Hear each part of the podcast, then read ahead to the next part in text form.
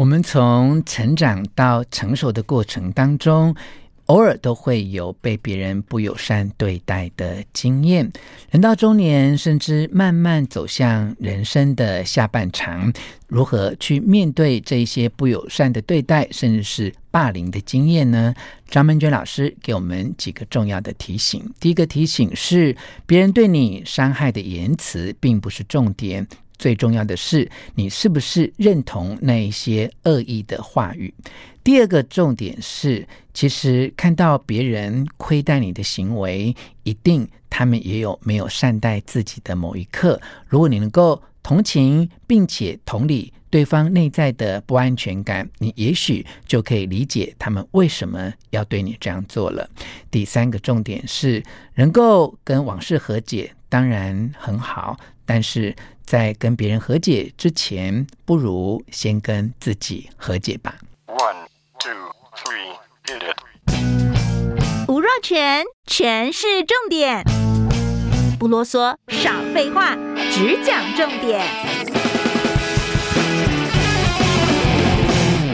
我是吴若泉，今天请到大家都非常喜欢的畅销作家，也在台湾不管是在文学写作都非常有影响力的张曼娟老师来跟我们聊天。曼娟老师你好，Hello，若泉好，各位朋友大家好。好，曼娟老师很忙啊、哦，是家庭照顾者，然后又呃做了很多教学跟教育的工作啊。我们有机会能够访问她，是因为出了新书。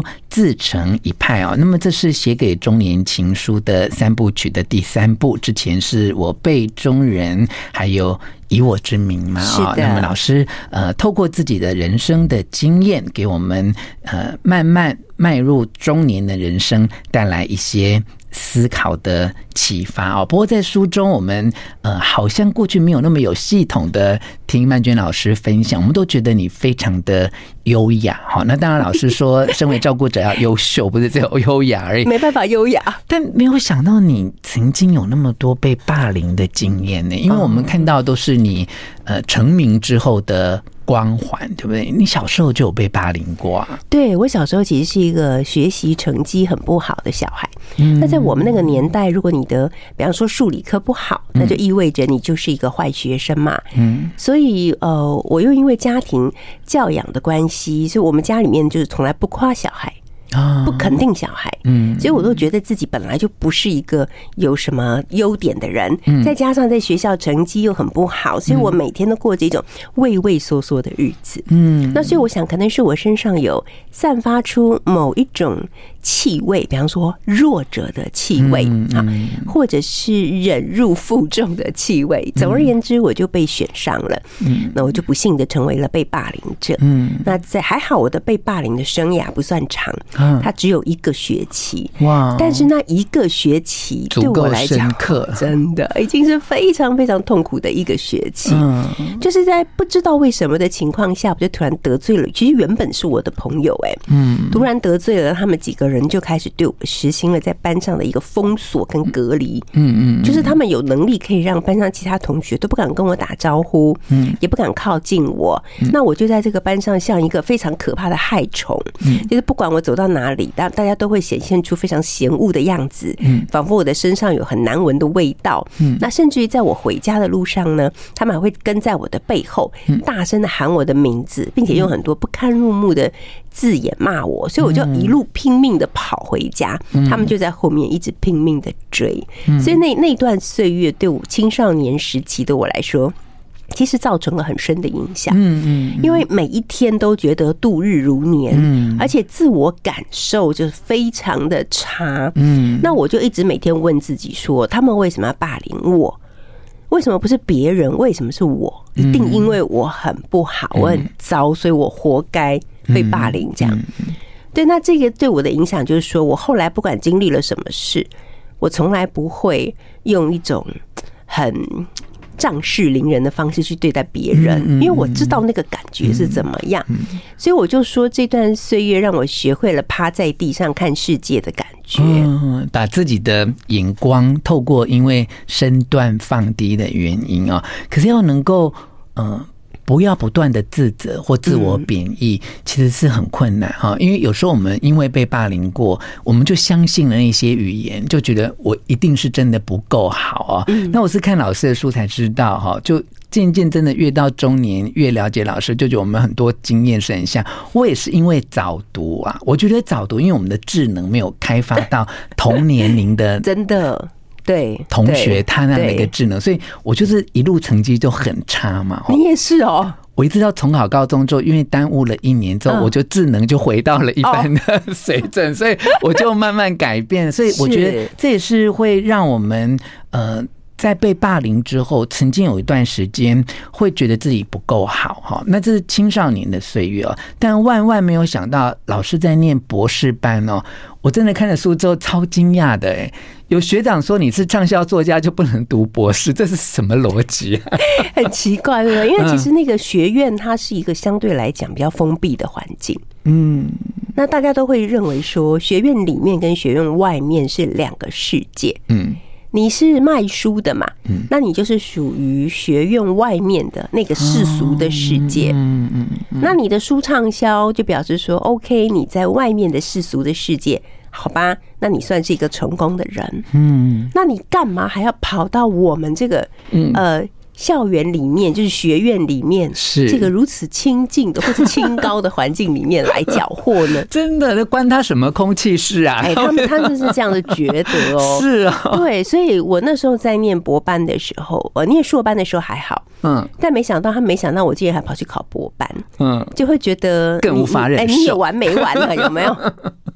就是你是怎么样天下好处都要给你一个人占吗？可是其实念博班是很辛苦的事情，嗯嗯嗯。但我只是想要锻炼我自己嘛，嗯，对，所以那段时间我觉得很，包括其实我书上可能没写到。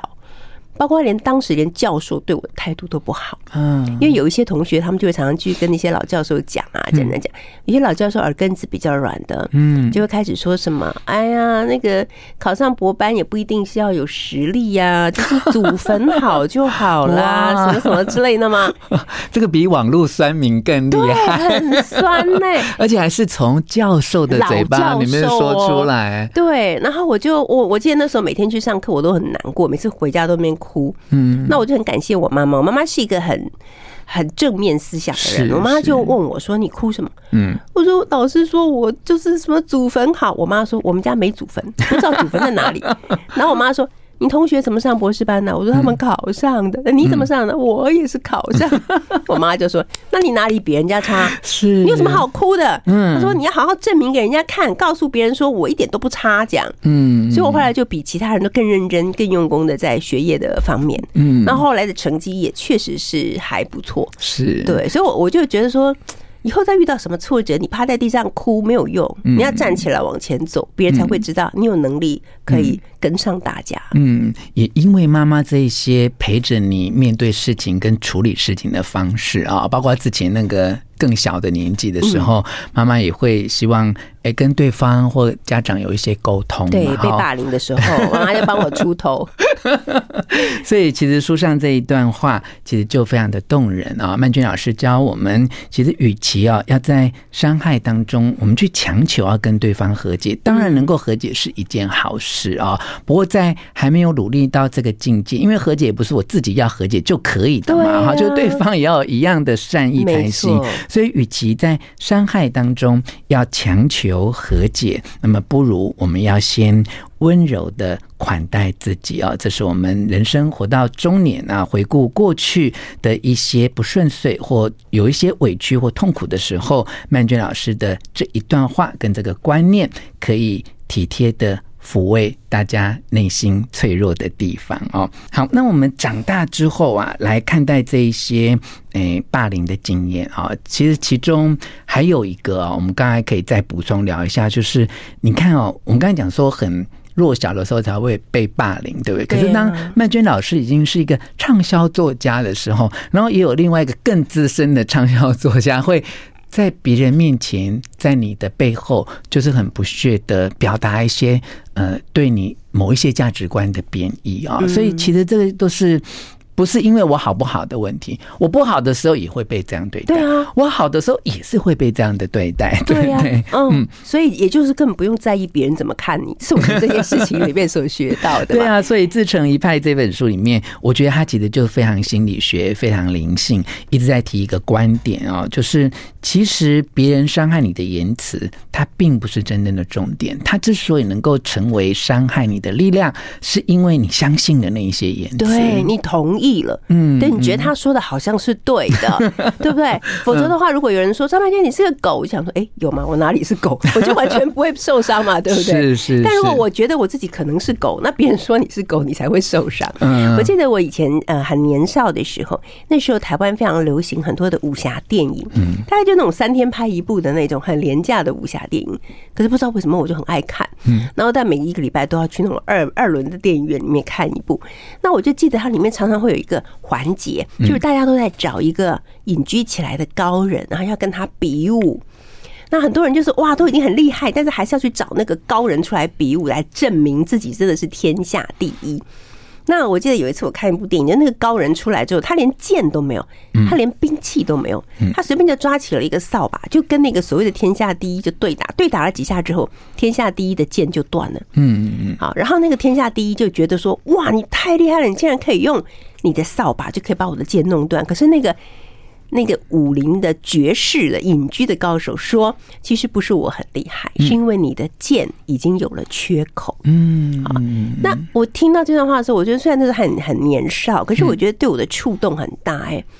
我就发现别人在什么情况下可以伤害你，嗯，一定是因为你的心灵已经有了缺口，嗯，所以他才可以伤害你，嗯。但这个缺口是怎么来的，嗯，是怎么形成的，我们并不知道，嗯。好，所以如果你说我一辈子不要受别人伤害，这个是很困难的，因为任何人都可能用任何理由或没有理由，他就要伤害你，嗯。但如果你把你的心灵更强壮起来，嗯，你就可以比较不受到伤害，嗯。这也是我们经历很多人生的事件，再加上。回来看待自己的内在，拥有了某一些世俗之外的内在自信之后，我们可以原谅对方，或放下自己的心里面的那一份痛楚哦。那么在书中其实有提到一个例子啊，就是有一个朋友叫做易欢啊，他生长在一个大家庭里面啊，可是呢，因为小时候父亲跑船呐，他和他的母亲啊，就一直在这种祖母跟伯母的。挑剔之下，冷言冷语的过日子，我觉得这也是我们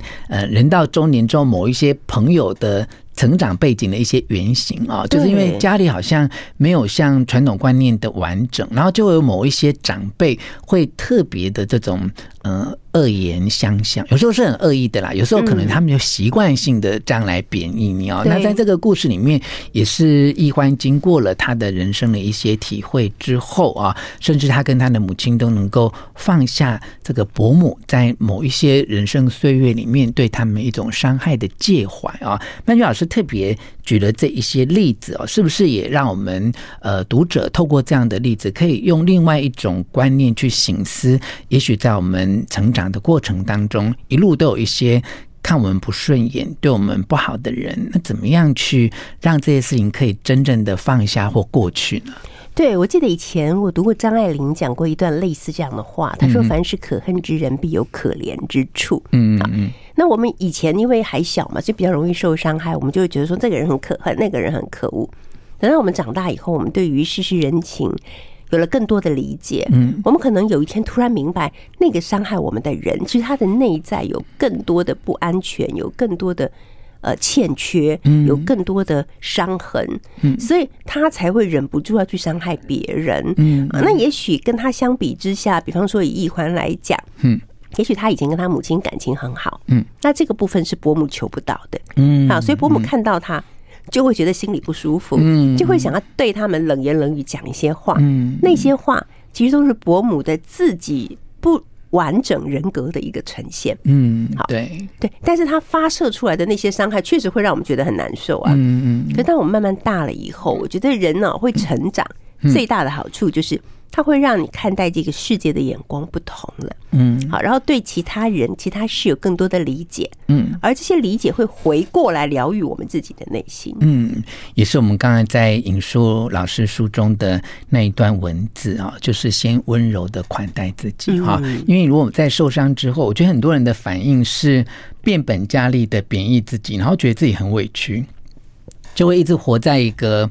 自己是受害者的想法里面哈，当你觉得自己很委屈、自己受害的时候，你是不容易友善或更公平的对待别人哈。但是你看到说，原来他这么恶意对待我，是因为他的心里面有欠缺、有匮乏哈，甚至我是被他嫉妒的对象的时候，好像你就能够明白这一切啊。那。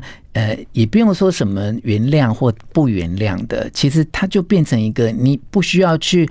做原谅跟不原谅选择的一个对象，对对对，真的真的没有什么好选择的。其实，一个人如果还能够让你处于那种要不要原谅的选择状态下，他还有一种分量哦，对，他太重要了，没有这么重要。对，那因为书中也呃，就是提到了呃，康健杂志哦，他完成了一个中活的大调查，哈，就是想要了解说，哎，人们啊，在中活的计划里面最想做的事情啊，那里面有提到说有百。百分之七十三的人都认为和解是中国的重要事项哦。那曼娟老师经过了人生的这些事，尤其最近这几年，呃，照顾呃年迈的父母亲，其实身体都有很多的变化嘛。好，那你觉得这个中国大调查，大家对这个和解是这么样的渴望啊？你怎么来看待？和解这件事情，嗯，对，我以前就觉得说，大家都在教别人要怎么和解嘛，嗯，可是我仔细看看，包括我自己的生命历程，或者一些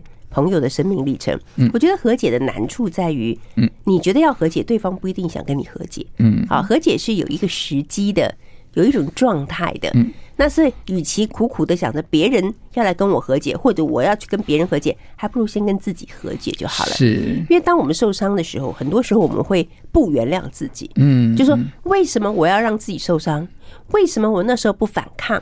为什么那时候我不说出来？嗯，其实会有很多对于自己的不谅解。嗯，好，所以我觉得可贵的之处就在于说。现在开始，我们应该要原谅自己。是，所以那时候的我只能做到那样，我也没办法做得更好了。是，真的很棒哈！所以我们就用书中的这句话来作为我们这一段聊天的总结哦，就是年纪渐长，发现不管拥有多少东西，都不见得能快乐。